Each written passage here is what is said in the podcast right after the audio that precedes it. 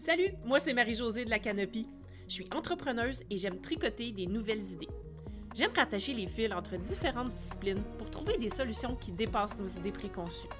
Chaque semaine, je pars à la rencontre d'autres entrepreneurs pour savoir ce qui les inspire, les stimule et les motive à passer à l'action. Sur ce podcast, on découvre de quoi on est game, puis de quoi on n'est pas game pour savoir qui on est en tant qu'entrepreneur. Changer de perspective. Game ou pas game?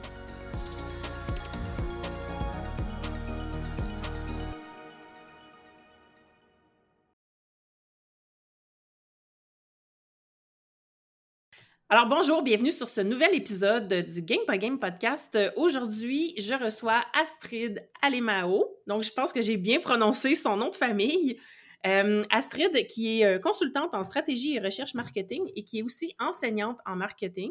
Puis aujourd'hui, on voulait vous parler du client idéal. Puis euh, je vais vous laisser, je vais la laisser vous se présenter à vous, mais je voulais juste vous mettre un petit peu en contexte. Euh, Astrid avait un compte Instagram et elle avait déjà parlé du client idéal et de comment elle voyait ça et tout ça. Puis j'avais trouvé ça super intéressant. on était supposés se rencontrer pour s'en parler, puis finalement, ça n'avait pas à donner.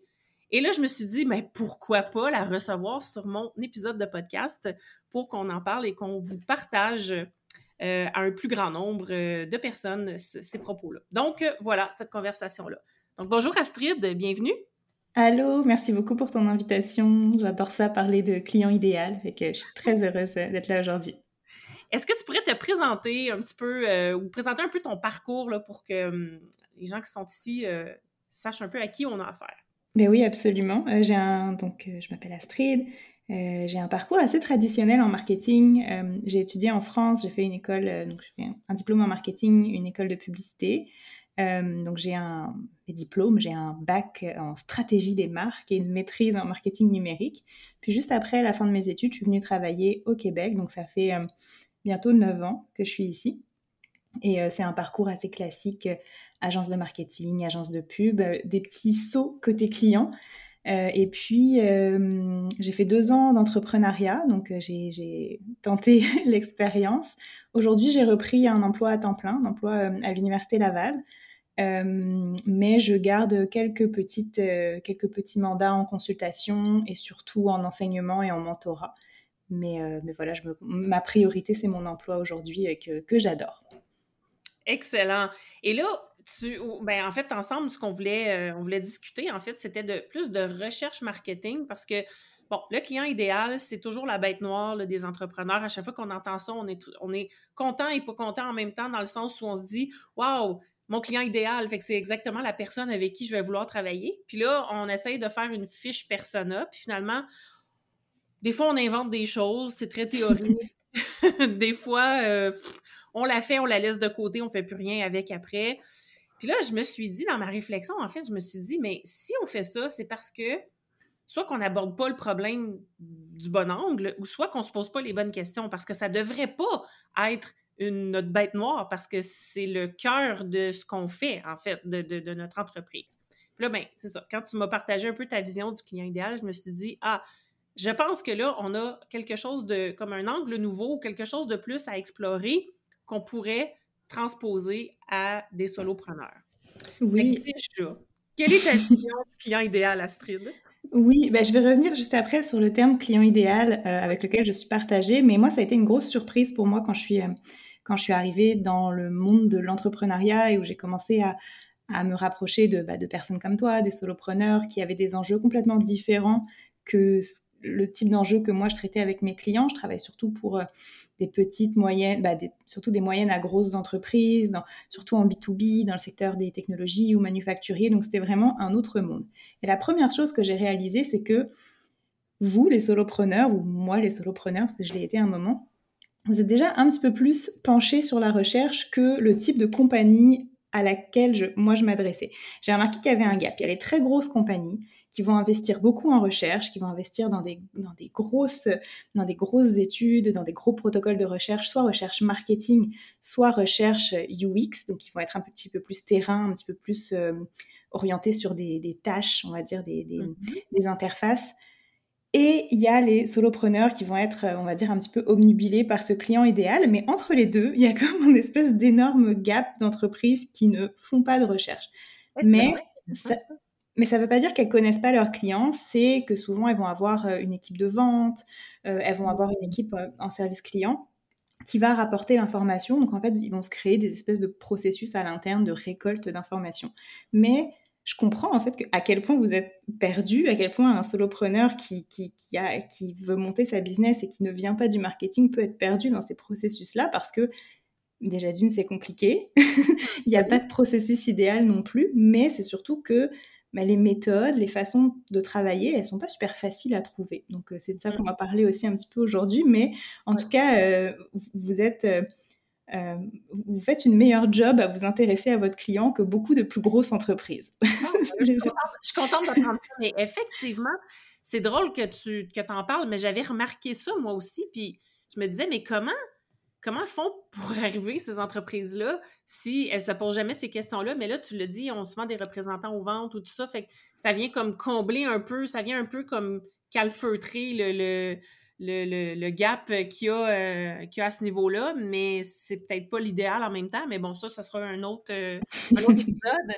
mais je suis contente d'apprendre qu'on est quand même plus axé euh, là-dessus. Ouais. puis tu me demandais quelle est ma, ma, vision, ou en tout cas ma perspective sur le client idéal. Puis de prime abord, j'ai une petite gêne avec le terme client idéal.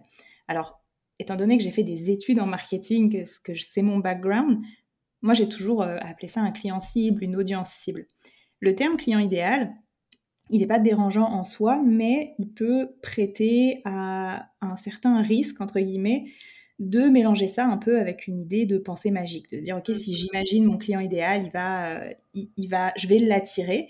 Et, euh, et, ça c'est pas, je juge pas ça du tout, mais là on est dans l'ordre des croyances. Puis moi aujourd'hui je voudrais plus vous parler de technique, de méthode et donc de pas rentrer dans l'ordre des croyances. C'est pour ça que mhm. moi je préfère appeler ça un client cible. Mais j'ai rien contre le terme client idéal. Je pense qu'il est très bien utilisé très souvent, mais c'est juste ce risque là il existe, mais dans la réalité, on est sur un marché. Un marché est régi par plein de forces. Il est régi par de la compétition, par euh, de l'offre, de la demande, et donc d'adopter une, une vraie méthode de recherche avec un vrai processus de recherche va permettre d'aller étudier ce marché-là de façon un petit peu plus euh, réaliste. Tout à fait, tout à fait. Puis j'aime ça qu'on apporte cette nuance-là parce que effectivement, tu sais, c'est ça. Moi, je pense que le terme client idéal, peut-être que quand on est avancé en entrepreneuriat, qu'on a testé des trucs, qu'on a qu'on s'est pété la gueule, qu'on a oui, on peut raffiner, on peut se dire maintenant c'est ça. Et là, on va se dire, on va comprendre ce que c'est que le client idéal, puis on va savoir que c'est pas magique, effectivement, puis que bon. Mais c'est plus pour les personnes qui débutent vraiment, puis qui, qui prennent, euh, qui, qui, qui se familiarisent avec ce terme-là peut-être que ça peut porter à confusion à ce niveau-là parce qu'effectivement, on, dit, ben, imagine-le, puis tu vas attirer la bonne personne. Bref, spoiler alert, je pense que ça marche de même nécessairement. Tant mieux si ça vous est arrivé. Moi, ça ne m'est pas arrivé, en tout cas. Ça n'a pas arrivé comme ça. Euh, voilà. Donc, c'est super intéressant de faire la nuance, je trouve, d'apporter cette nuance-là. Et là, ben, on avait aussi parlé de persona. Fait que là, Qu'est-ce que tu penses de ça? Ben, en fait, pas qu'est-ce que tu penses, mais comment tu vois ça, toi, le persona? Comment tu pourrais nous expliquer euh, ce que c'est? Ben oui, déjà il y a de la confusion dans le terme persona, pareil à tous les niveaux, euh, chez tous les types d'entreprises. Un persona, selon moi, ce que ça devrait être, c'est une façon de synthétiser l'information qu'on est allé chercher dans la recherche, une façon de le présenter, une façon de le communiquer aussi. Quand on, quand on a une équipe avec plusieurs personnes, avoir des personas, ça permet un peu de, de poser le, les bases de ce qui est notre, de qui sont, en fait, souvent on en a plusieurs, de qui sont nos clients cibles. Par contre, le persona ne devrait pas être l'exercice en soi. Ça ne devrait pas être, à mon avis, euh, voici les cases que je dois remplir pour définir mon client idéal ou mon client cible. Donc, ça serait euh, comme l'espèce de rapport de recherche, finalement, de, après qu'on ait, suite à l'analyse de nos données, on ferait un rapport de recherche et ça, ce serait le persona. Ce serait la synthèse de notre euh, rapport de recherche. Exactement. Puis ce serait aussi une façon. Moi, j'aime bien quand, quand, je travaille des personas, puis c'est super intéressant, c'est super, euh, c'est super pertinent. Je, je dirais jamais que les personas sont inutiles, c'est très, très, très utile. Et j'aime bien y aller par use case. Ça veut mm-hmm. dire que euh, je peux avoir dans ma business plusieurs use cases différents pour un seul, même pour un seul produit. Je peux avoir plusieurs produits qui ont plusieurs use cases différents, mais je peux avoir un produit qui a plusieurs use cases différents. Là, je vais prendre mon exemple à moi. J'offre du mentorat en marketing numérique dans des entreprises. Bah, mon, la personne que j'aide, la personne que je mentor, elle va avoir un use case différent de son ou sa gestionnaire marketing. Donc, me, baser mes personas par use case, je, vais, je, vais, je leur donne des noms, je, vraiment les, tout ce qui circule sur comment faire des personas, c'est toujours, euh, c'est en, général très bon. Donc je leur donne des noms. Ça va être par exemple mon persona Sandrine, qui est mon étudiante, puis mon persona Geneviève, qui est euh, la, mettons, la gestionnaire de Sandrine, puis qui me, qui a des objectifs par rapport au développement de cette personne-là. C'est la hmm. même offre que je vends, mais c'est deux use cases différents et donc c'est mon point de départ pour définir mes personas. Donc, si je pouvais traduire ça autrement dans d'autres termes, euh, le use case, ça serait dans le fond chaque personne n'a pas les mêmes objectifs, n'a pas le même point de vue, ne veut pas faire la même chose. Accomplir la même chose, oui. C'est ça. Donc, avec ton service, la personne ne veut pas faire la même chose. C'est-à-dire que la gestionnaire veut, avec ton service, que sa, son employé se développe. Ton employé, elle, avec ton service, oui, elle veut se développer, mais après ça, c'est plutôt d'apprendre pour pouvoir euh, appliquer euh, et, et l'appliquer dans son travail au quotidien sur le terrain. Là. Exactement. si on continue avec ces deux personas-là, à quoi je vais me... Enfin, comment je vais m'en servir de mon persona? Bah, Je vais m'en servir par exemple pour créer mes flows idéales sur mon site web. Donc si je sais que j'ai mon persona gestionnaire, elle, je pense qu'elle va me trouver euh, par réseau, elle va déjà me connaître, ensuite elle va se rendre sur mon site web, elle va, elle va me contacter, etc., etc. Donc là, je vais penser à tout ce que je peux mettre en place pour donner l'information à cette personne-là dans un espèce de, parcours client. Par contre, mon persona étudiante, elle peut-être que c'est peut-être que c'est elle qui va me trouver en premier, qui va en parler à sa gestionnaire, et cette mm-hmm. personne-là peut-être que je vais plus développer ma stratégie de contenu pour elle. Donc, faire mes flows, faire mon parcours client, mais aussi faire ma stratégie de contenu par rapport à ces deux, ces deux personas, ces deux use cases. C'est tellement intéressant parce que ça, c'est souvent une question, en fait, qu'on se pose parce que quand on veut quand on vise une clientèle plus entreprise, PME, tout ça, quand tu vises un solopreneur, c'est pas compliqué. Ben, c'est pas compliqué. On s'entend C'est une personne, oui. C'est une seule personne qui a, euh, qui a un but avec euh, ton service. Mais quand tu veux approcher des entreprises qui ont des équipes, qui ont des gestionnaires, qui ont des décideurs et que c'est pas nécessairement avec le décideur avec qui tu vas travailler, euh, le, client final ne sera pas le décideur, ça va être l'équipe ou les employés. Ben, c'est là que ça devient intéressant de faire justement tes, use cases parce que, et tes flows, de, déterminer tes flows parce que justement, qui tu vas aller chercher en premier, c'est peut-être pas le décideur, c'est peut-être la personne qui va bénéficier de ton service en premier lieu, puis qui va après ça aller influencer son décideur. Mais c'est C'est souvent comme ça que ça se passe en plus. Oui, hein? Mmh oui, c'est ça exactement. Donc, mais c'est très intéressant que tu le, tu le hum, décortiques comme ça parce que ça vient comme clarifier plein de choses qui même moi, je me posais ces questions-là. Euh, parce que je, veux, j'en approche des, petites entreprises, je travaille avec des petites entreprises, mais des fois, je me dis, OK, mais c'est ça, à qui je communique? Parce que je communique pas avec l'entreprise, je communique avec des gens à l'intérieur de l'entreprise. Mais il y a de tout. Fait que c'est, mmh qu'est-ce qu'on fait? Fait que merci. Moi, c'est certain que tu viens de, tu viens de m'allumer quelque chose. cool, je suis contente. Puis après ça, euh, tu, ça serait quoi la suite? Là, une fois qu'on a notre euh, là, on a notre fiche persona avec nos use cases différents. Là, on a, de ça va découler notre stratégie marketing, notre stratégie de contenu, etc. Euh, comment on peut encore l'utiliser, cette fiche-là? Est-ce qu'il y a d'autres utilités qu'on peut faire avec ça? Euh, oui, puis après, ça va dépendre de comment on la construit. La fiche persona, en général, on va avoir euh, des infos vraiment sur euh, démographique, sur qui est la personne, mais aussi des infos sur, si on est dans un contexte B2B, sur quel est son job, quelles sont les études que cette personne a pu faire, etc. Mais ce qu'on va avoir qui est super intéressant, c'est ses challenges, ses points de friction, ses désirs, ses aspirations. Et ça, ça nourrit une stratégie de contenu, mais ça nourrit aussi la façon de rédiger, euh, de rédiger des, pages web, tout simplement, des pages de vente. Moi, je suis pas du tout copywriter, j'ai pas du tout cette, cette expertise-là, mais de, je, désolée, je fais beaucoup de, de franglais, mais bridge les deux, de, de, de, venir un peu mettre toutes ces choses-là ensemble, ça, ça a fait des pages de vente super puissantes, quoi. Euh, on peut s'en servir aussi en analyse de données. C'est peut-être un petit peu plus avancé, mais de se dire, je vais analyser mes données euh, vraiment pour par persona. Je vais regarder, ok, admettons, mon, compte Instagram, il est juste pour tel type de personnage, je vais pas du tout euh, chercher le gestionnaire avec, je veux plus chercher les étudiants, etc. et ben, je vais analyser les données de mon site web, je peux faire un filtre, tu aller voir que les gens qui viennent d'Instagram et mmh. essayer de... Donc, c'est... Plus on les développe, plus on, on a le réflexe de les utiliser finalement. Tout à fait. Puis là, je fais un lien avec l'expérience client après, parce que quand on veut personnaliser l'expérience client, ça peut être super intéressant ben d'aller collecter ces données-là, euh, puis d'avoir une compréhension raffinée de justement de nos, de nos personas ou de notre persona si on en a juste un. Mais mm-hmm.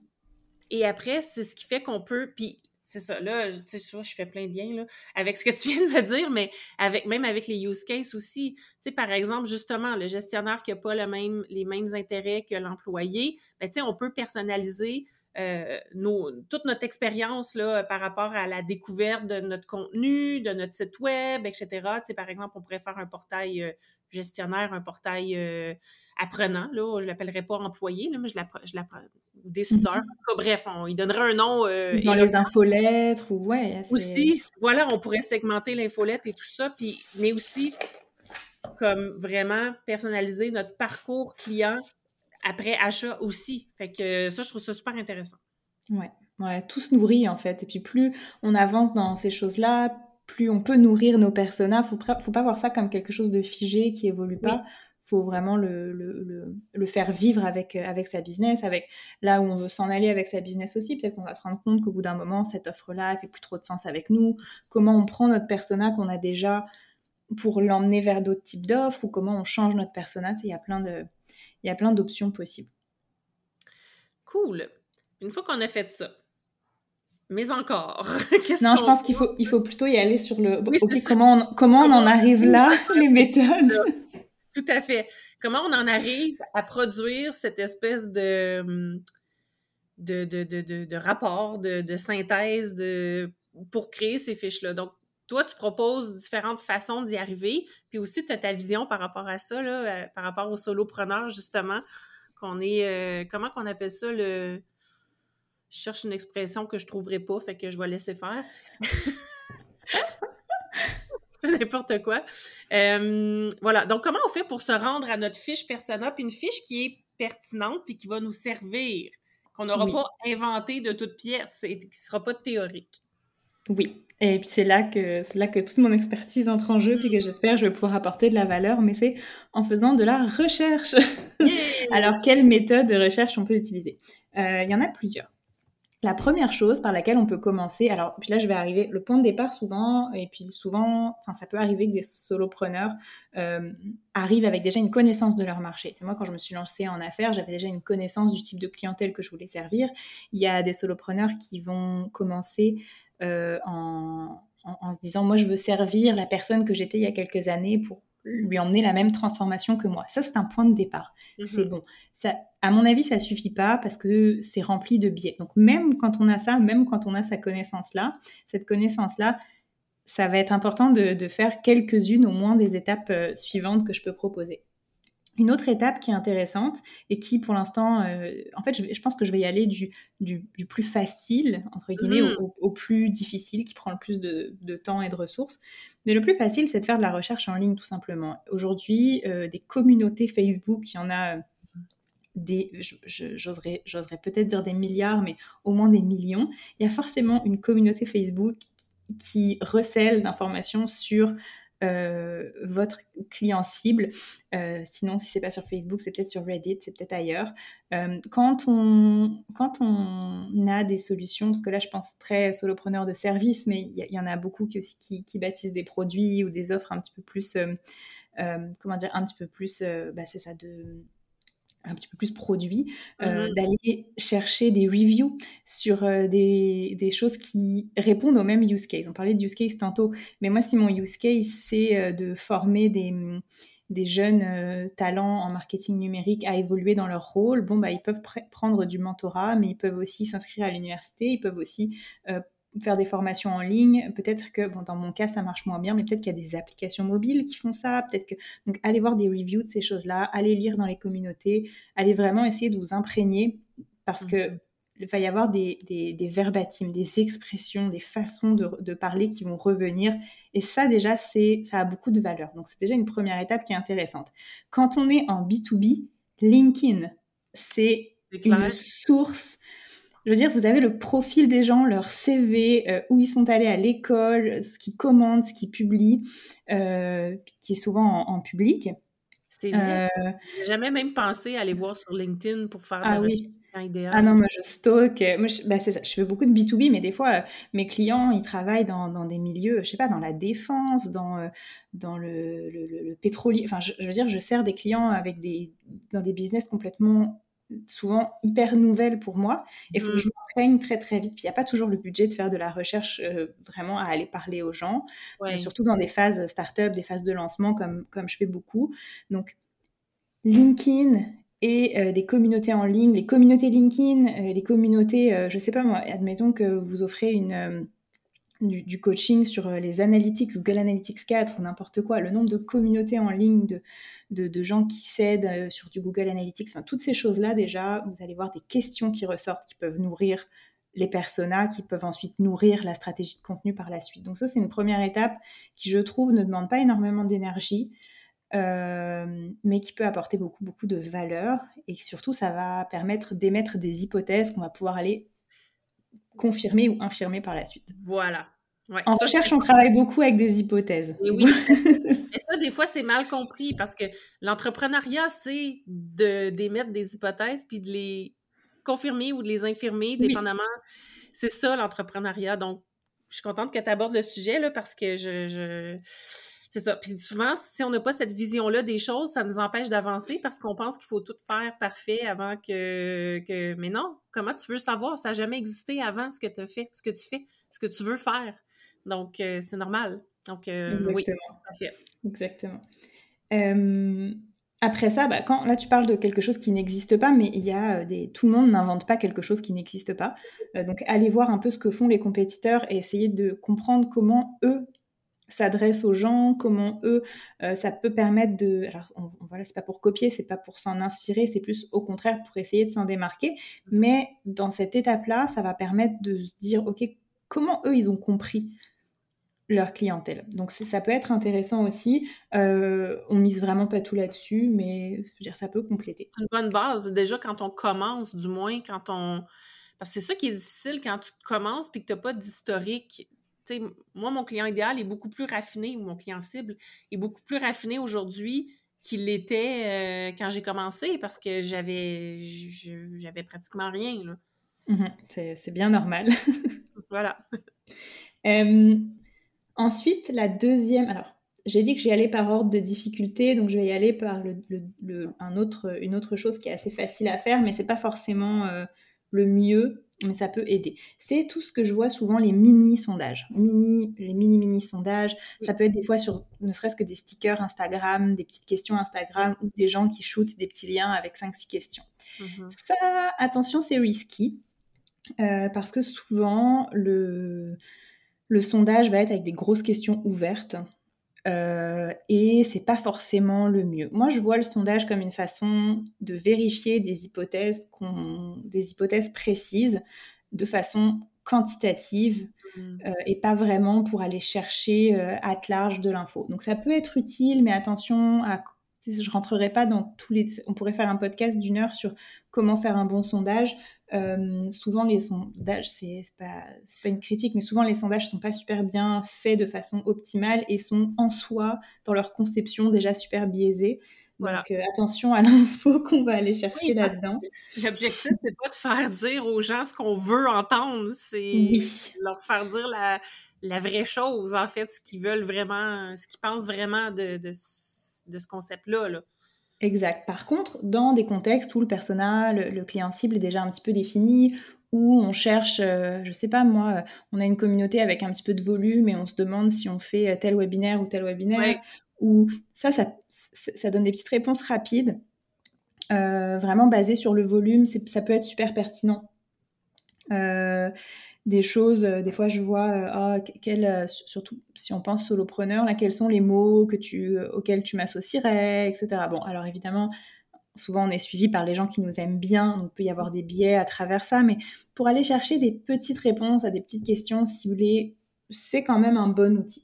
Euh, par contre, un vrai sondage, euh, je dis un vrai sondage, c'est pas des faux sondages, mais un sondage un petit peu plus, euh, un petit peu plus rigoureux, scientifique, rigoureux. Voilà, on, on essaye d'aller chercher au moins une centaine de personnes, d'y aller avec plus des questions fermées, d'y aller vraiment. En fait, il faut avoir des objectifs précis quand on fait un sondage. Il faut pas essayer d'aller chercher toute l'info c'est un art faire un sondage. Le construire un sondage, c'est tout un art. Là. Mmh pas justement induire des biais ou des, des fausses, comme des réponses. Euh, en tout cas, ça, ça, dépend toujours de la façon.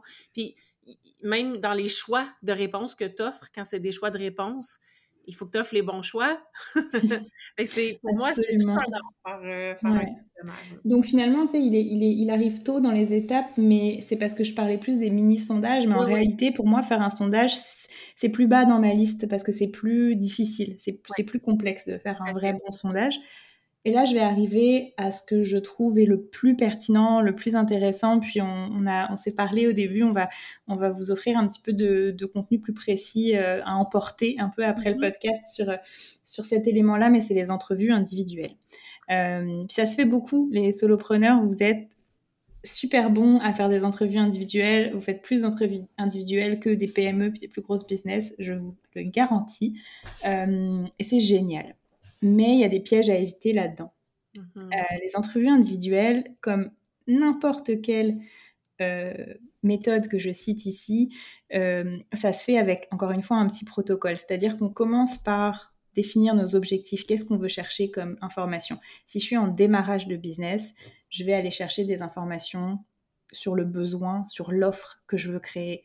Si je suis un petit peu plus loin dans ma business, que j'ai déjà une offre créée, je veux juste mieux connaître mon, client cible, là, je vais y aller avec des questions un petit peu plus sur les personnes. Mais en règle générale, on, s'assure d'avoir vraiment une, ligne directrice sur le type d'infos qu'on va chercher.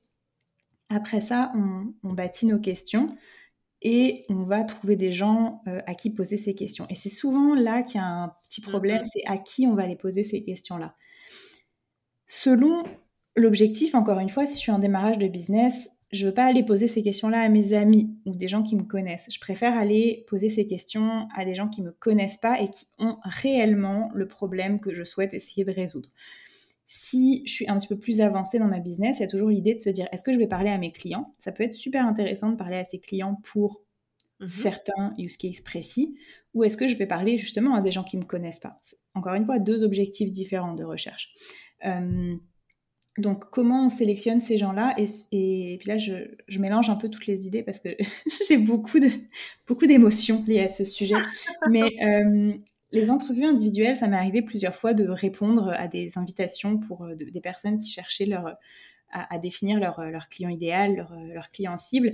Et j'ai remarqué régulièrement qu'il y avait quelque chose qui se produisait, c'est que l'entrepreneur était dans une posture floue entre l'entrepreneur qui veut vraiment répondre à des questions et l'entrepreneur qui essaye quand même un peu de vendre sa salade. Donc c'est mmh c'est c'est humain, quoi. Enfin, je veux dire, c'est pas, pas très grave. Mais quand on est dans une posture de recherche, c'est important de rester dans une posture de recherche. Par exemple, ne pas offrir comme contrepartie, euh, parce qu'on n'en a pas parlé de ça, mais quand, on, quand des gens nous donnent du temps, c'est possible de leur offrir une contrepartie. Ça se fait beaucoup plus quand on...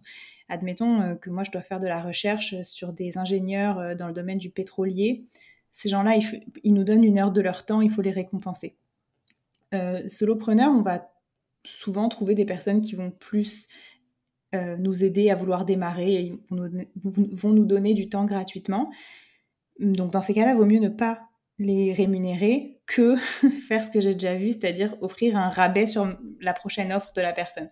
Parce que là, tout se floute, tout se mélange. Oui, puis là, c'est ça, il y, a, un gros biais aussi de désirabilité sociale là-dedans. Mm-hmm. Personne veut te faire plaisir, elle veut pas te décevoir. Oui. Parce que c'est ça. Puis elle a mmh. sûrement besoin de ton, de ton service, ça c'est sûr. Peut-être. Ou elle a un service à te vendre aussi. ça arrive aussi. Non, le biais de désirabilité sociale, pour vrai, je m'étais pris des petites notes, puis il était sur ma liste des choses dont je voulais absolument parler. C'est super, super, super important. De... C'est pour ça que la posture dans laquelle on va se placer, ce biais-là, il existe, il faut le prendre en compte la personne en face de toi, tu es, solopreneur, tu as une business à vendre, tu as de l'énergie qui déborde, tu es enthousiaste, et en face de toi, tu poses des questions à quelqu'un sur ce dont elle a besoin. Bon, déjà, c'est super important de lui poser des questions sur ce dont elle a besoin et pas lui dire Moi, j'ai fait ça, est-ce que ça te plaît? Mmh. Première chose. Euh, en face de toi, la personne, elle va toujours vouloir d'une certaine mesure te faire plaisir. Il y a des questions qu'on peut poser. Euh, qui permettent d'enlever un petit peu ce biais-là, euh, du style est-ce que tu serais prêt à signer une entente? Est-ce que tu sais, des questions un petit peu plus euh, est-ce que tu serais prêt à t'engager là si je te proposais ça, ça, ça pour tel prix? Mmh euh, On ne demande pas vraiment à la personne de s'engager, mais des fois ça aide un petit peu à clarifier. Puis là, ah ben non, je sais pas. Ok, c'est que peut-être la personne a été un peu enrobé ses propos pour, pour, pour faire plaisir à l'entrepreneur. Et c'est pareil, c'est humain. Tu as un entrepreneur en face de toi, tu peux pas lui casser ses rêves mais pourtant, euh, puis ça, on le mettra aussi dans le guide, mais il y a des choses à, spécifier en début d'entrevue pour essayer d'éviter ces biais-là. Puis moi, un conseil, j'ai jamais fait ça, j'ai jamais vu faire, mais pourquoi pas Trouvez-vous un autre solopreneur et échangez-vous vos entrevues. Ben, c'est exactement ça que je pensais avant qu'on enregistre l'épisode parce que je me disais, OK, là, tu es solopreneur, mettons, tu débutes, tu n'as pas vraiment les moyens de payer quelqu'un pour faire les entrevues pour toi, mais pourquoi pas, justement, s'échanger le service puis comme interchanger les, personnes qui vont poser les questions. Ouais, ce serait. Euh, puis tu, les enregistres, après ça, la personne les voit. Euh, euh, ça, ça fait partie aussi des choses que j'aime bien faire, enregistrer les entrevues pour pouvoir m'y référer.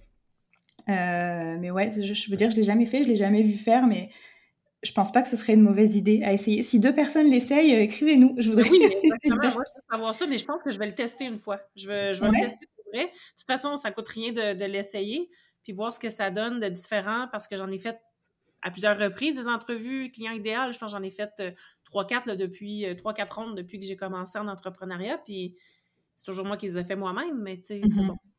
J'ai déjà fait de la recherche, fait que je sais un peu c'est quoi la posture du chercheur dans le sens où, bon, tu sais, oui, c'est proche, on est dans des, oui. sphères qui gravitent très, très proches quand même. Rien n'empêche que je dois je, dois vendre mes offres quand même. Je les vends pas durant mes entrevues, mais je dois quand même en bout de ligne les vendre, ces offres-là. Ce qui fait mm-hmm. que c'est comme j'ai un autre intérêt que de faire de la recherche aussi. Ouais. Mais c'est pas, veux dire, c'est pas complètement euh, voué à l'échec hein, de faire ça. Il y a pas de, c'est pas très grave quand on lit des livres comme euh, euh, Lean Startup ou First Step to the Epiphany, qui sont des, des livres un peu fondateurs sur les nouvelles façons, enfin les nouvelles entre mmh. guillemets, ça, date un petit peu, mais les façons de faire des startups vraiment très en, très proches de l'utilisateur. Mmh le, le, lien entre développer son offre avec son client, faire de la recherche avec son client et que ce client devienne un client, c'est quand même très flou. Donc, euh, je veux dire, c'est pas impossible que ça fonctionne bien, mais c'est juste d'essayer de, faire des questions les plus neutres possibles. Euh, tant qu'on parle des biais, on peut continuer à en parler, mais les, biais, les biais dont il faut se méfier. Premier biais, c'est le biais de confirmation. Mhm. Euh, le biais de confirmation, c'est de dire, de, prêter attention uniquement à ce qui nous arrange. Donc, on va faire 3, 4, 5 entrevues, mais on va garder finalement, on va cherry pick l'information qui va mhm. dans notre sens, dans notre idée préconçue de ce qu'on voulait faire.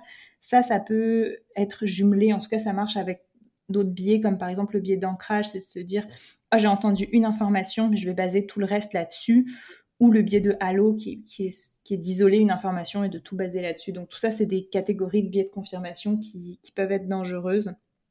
Euh, le biais d'échantillon, c'est ce dont on parlait, c'est d'essayer de, voilà, de pas euh, demander à nos amis de répondre à nos questions, d'essayer de, d'aller chercher les bonnes personnes, des personnes qui ont vraiment ce problème-là, qui cherchent vraiment à le résoudre, mais de pas non plus se mettre dans une posture de, vendeur.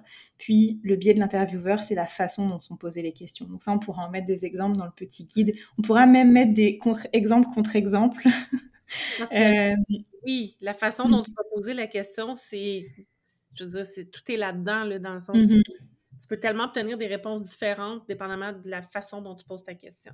C'est ça. Puis si on se place à se dire, moi, je veux juste écouter cette personne-là, ce qu'elle a à me dire. Finalement, on n'en pose pas beaucoup des questions. Si on pose les bonnes questions, qu'on les pose ouvertes, qu'on arrive à suivre les fils et à, et à laisser la personne s'exprimer, on n'a pas tant besoin de rentrer dans les offres, surtout pour les, les entrevues vraiment qui, enfin, les, processus de recherche qui visent à bâtir une offre. Euh, théoriquement, on ne doit pas tant que ça parler de l'offre Mm, mm. peut-être à la fin de l'entrevue, mais on va plus y aller dans oh, comment tu euh, comment tu gères ce problème-là, puis si tu avais ce problème-là, qu'est-ce que comment tu essaierais de le régler, puis qu'est-ce que ça te cause comme problème, puis qu'est-ce que ça a comme impact? Ce serait quoi? Si je te donnais une baguette magique, ça c'est une question de recherche euh, qu'on adore. Si je te donnais une baguette magique, comment tu le solutionnerais ton problème? Laissez les gens exposer leur version de la solution. Ça ne veut pas dire que leur version de la solution, c'est ce qu'il faut créer mais c'est comme ça que vous allez les faire parler avec le moins de biais possible. Et après, on les amène à dire, OK, moi j'avais pensé à telle, telle, telle offre. Qu'est-ce qui ferait du sens pour toi?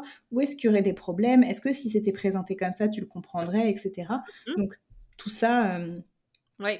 Puis, ah, ah, j'avais, j'avais une idée quand tu parlais, puis euh, ça m'a, ça m'a fait. Elle est partie. Elle va, sûrement revenir, là, c'est certain qu'elle va revenir. Mais oui, OK, c'est ça en, fait, c'est qu'il faut être capable aussi de tirer des conclusions de, du discours que la personne nous a fait.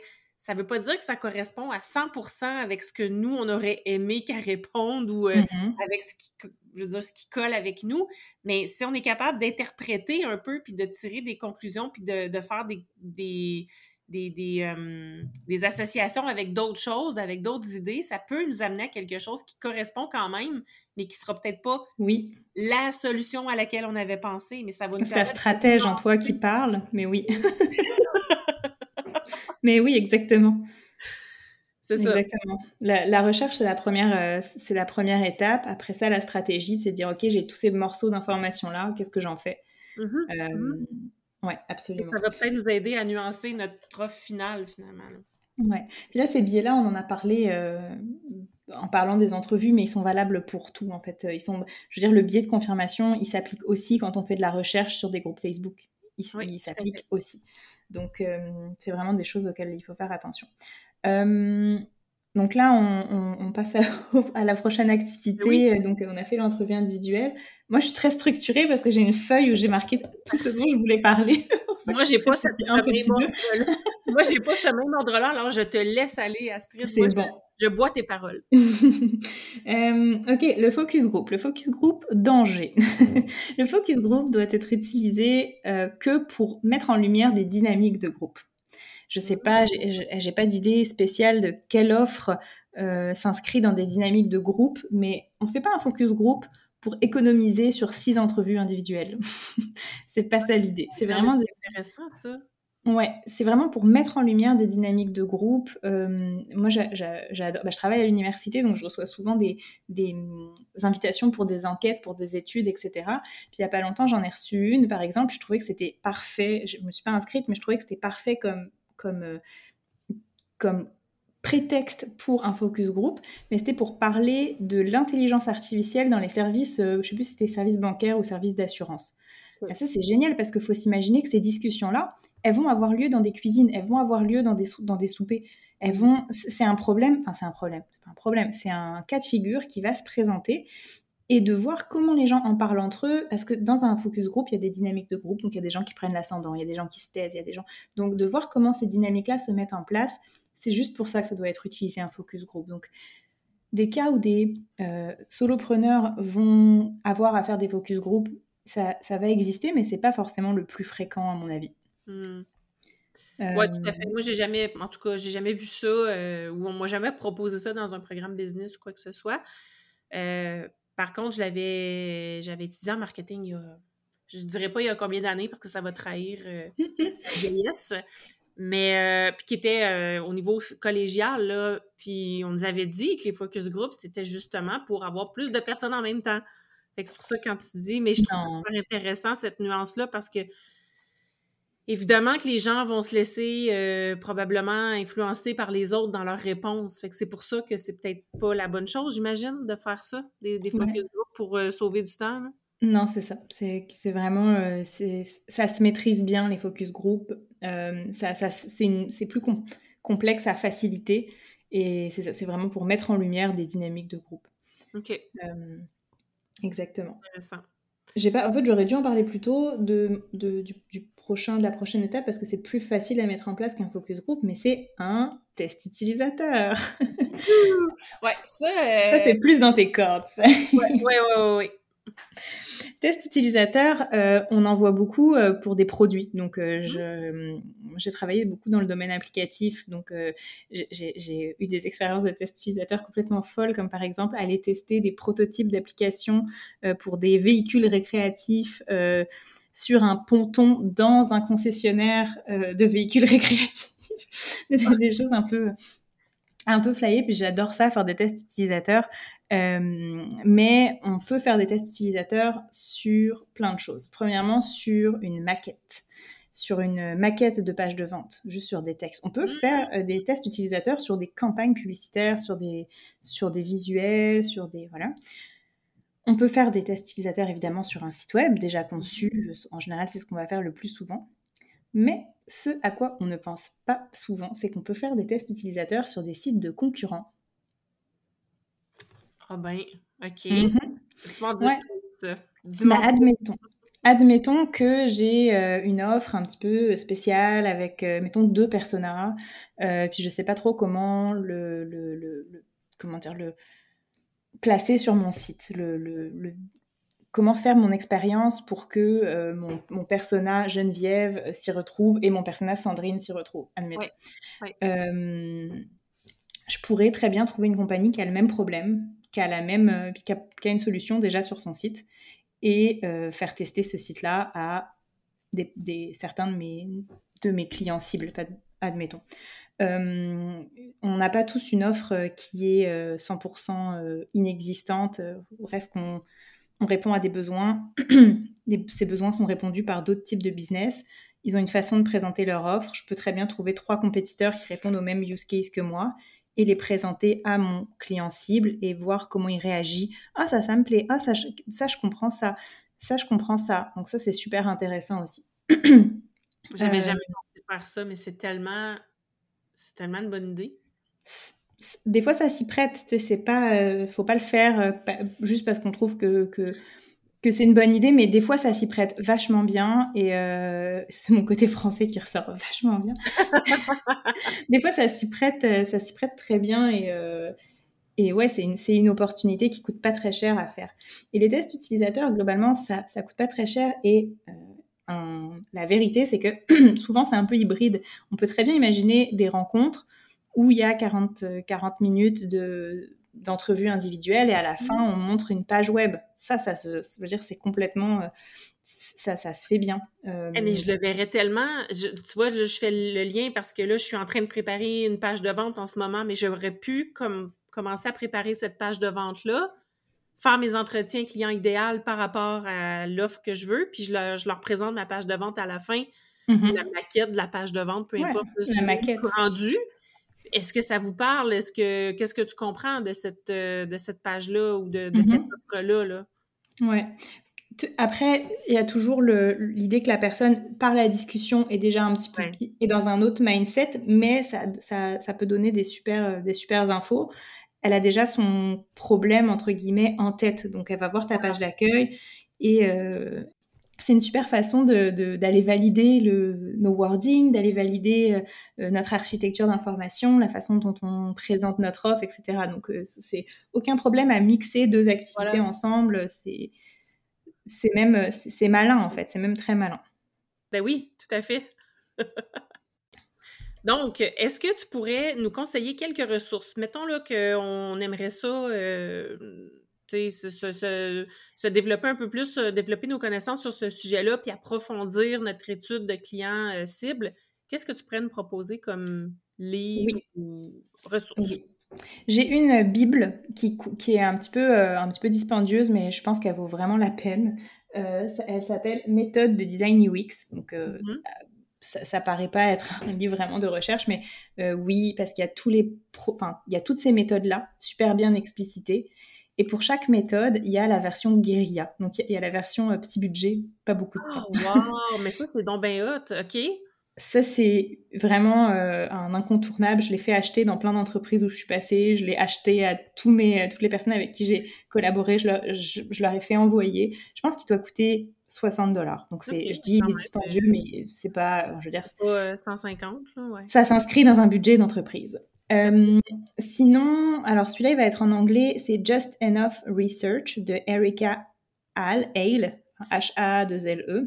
D'ailleurs, je vais mettre les, ressources là, dans les notes. Hein, oui, Je t'enverrai les liens, mais euh, ça, c'est un, un, autre livre euh, qui, qui, qui, alors, qui démonte un petit, peu, un petit peu le focus group, qui est moins, qui est moins pro focus group que moi, mais euh, qui est super intéressant, justement. Peut-être même quand, quand, on est plus dans le, dans le ultra recherche, quand on veut tout valider sur la recherche, là, ça recadre à, hey, t'en as pas besoin de tant que ça de recherche. Donc, pour des mmh. solopreneurs, c'est aussi super pertinent de lire ça. Euh, quand on est vraiment sur plus des, sites web, des projets web, des, produits. Il y a aussi euh, Rocket Science Made Easy. C'est comme un, processus euh, qui est expliqué pour euh, tester en continu. Donc ça s'applique peut-être plus à des plus grosses business, mais c'est ça, c'est vraiment des processus. Lui, il dit, euh, fait deux tests utilisateurs par semaine, je me souviens plus exactement, mais tout, mettons, tu as une, une demi-journée par semaine qui est bloquée pour faire des user tests en continu sur ton produit. Donc, euh, euh, c'est aussi intéressant. Il y a aussi des pistes intéressantes. Mais si je devais en citer qu'un, ce serait vraiment méthode de design UX de euh, Karine Lallemand et Guillaume Gronier. Donc, voilà, une grosse bible comme ça. Excellent. Je pense que. Que de la valeur. J'ai trouvé mon prochain achat. Ouais. Il y en a un autre qui est intéressant aussi, c'est Ergonomie Web, de la même collection. Je pense que c'est Aurélie Boucher qui est aussi euh, très intéressant. Excellent. Donc, je vais mettre tous ces liens-là dans les show notes, évidemment, pour que les personnes qui nous écoutent puissent aller euh, améliorer leur, euh, leur méthode de recherche de clients cibles, puis d'améliorer la fiche persona aussi. Est-ce qu'il y avait autre chose que tu voudrais ajouter qu'il faut absolument savoir sur, sur la recherche marketing avant, qu'on se quitte? Euh, non, mais vraiment, je pense que j'ai vraiment dit l'essentiel. Faites attention à vos biais. Euh, en fait, plus on, se, plus on prend conscience de ces biais-là, moins ils vont avoir d'impact. Euh, moi, je pense que la, la, recherche, ça peut vraiment avoir un impact super important dans une business pour des solopreneurs. Ça peut vraiment permettre de faire décoller quand on trouve les bons insights, quand on trouve la bonne façon de répondre à une offre. Ça peut vraiment faire la business au complet. Donc, euh, j'aimerais que ces thèmes-là soient. Euh, en fait, je trouve ça génial qu'ils soient autant traités dans la communauté de solopreneurs. J'aimerais qu'ils soient moins problématiques, qu'ils soient, enfin, mmh. qui, vous causent moins de stress, parce que c'est pas si compliqué que ça, quoi. C'est vraiment, euh, c'est la lecture de quelques articles avec les bons mots clés, chercher recherche UX, recherche utilisateur, etc. Euh, c'est pas de la rocket science du tout. Vous êtes tous et toutes capables de le faire à condition d'être capable de mettre vos biais un petit peu de côté, puis euh, ça peut vraiment faire décoller vos business. En fait, il faut plus le voir comme un levier que quelque chose qui, qui est euh, rébarbatif parce que. Puis c'est certain que quand on parle de cocher des cases sur une fiche persona puis remplir des lignes vides avec de l'information, c'est plate faire ça. C'est sûr que c'est plate. Mm-hmm. Mais si on le voit, euh, voilà, si on le voit de la façon dont tu nous l'as présenté aujourd'hui, je trouve que ça, c'est beaucoup plus coloré, c'est beaucoup plus axé aussi sur euh, justement la connexion avec euh, son, son, sa clientèle cible. C'est souvent on va, on va aller, ben, ça, on va aller beaucoup plus loin avec ça. Donc Wow! Merci beaucoup. Euh, ça m'a ouvert sur plein de trucs. Je pense qu'il y a des choses que je vais améliorer, en tout cas, dans ma façon de faire. Ça, c'est certain. Puis j'espère que pour les personnes qui nous écoutent, euh, ça vous a aussi allumé quelques cloches euh, pour, pour vous améliorer aussi, puis aller faciliter, en fait, votre processus de, de, recherche pour votre client idéal. Donc, on va mettre euh, toutes les, euh, euh, les, ressources dans les show notes, mais tu voulais nous partager aussi un petit guide. Est-ce que tu pourrais nous en parler un peu plus? Oui, bah, on a eu l'idée en, en, discutant juste avant l'épisode, mais un petit guide, parce que moi, l'information, je l'ai de prête, ça va pas être très long à produire, mais un petit guide avec juste un, petit rappel de, comment bien préparer ces entrevues individuelles, un petit rappel des risques aussi associés à ça, puis on voulait aussi mettre des, exemples de questions. Donc un petit guide de questions. Euh, puis voilà, on va donner ça euh, tout à fait gratuitement juste parce que je trouve ça trop important à partager. Si ça peut oh. aider, euh, si ça peut aider des business à décoller, je serais vraiment contente. Ben, merci beaucoup, Astrid, de ta générosité parce que Hein, contrairement à beaucoup d'autres euh, personnes que je reçois sur, mon sur mes épisodes, Astrid n'a rien à vous vendre à la fin de cet épisode. Donc, euh, elle n'a pas de liste courriel à faire euh, grandir et ainsi de suite. Donc, merci beaucoup, Astrid, pour ta générosité. Mais quand même, si on veut te poser des questions, si on veut peut-être travailler avec toi de différentes façons que ce soit, où est-ce qu'on peut te rejoindre? Mais ce serait sur LinkedIn. Puis pour vrai, c'est des sujets qui me passionnent, fait que je serais toujours contente d'échanger avec vous, euh, avec vous là-dessus sur LinkedIn. Astrid Alemao, A-L-E-M-A-O. Merci beaucoup, Astrid, pour euh, ton temps, ton, ton énergie et euh, toute la valeur que tu as donnée dans cet épisode-ci. Et ben, pour les personnes qui nous écoutent, on se parle la semaine prochaine. Merci pour ton invitation. Bye. Bye bye. Si tu as aimé ce que tu viens d'entendre, aide-moi à faire connaître le podcast. Invite du monde à se joindre à notre gang. Abonne-toi puis mets 5 étoiles pour que tout le monde sache où on est. Puis rédige un avis sur ta plateforme d'écoute préférée. On se parle la semaine prochaine? Bye là!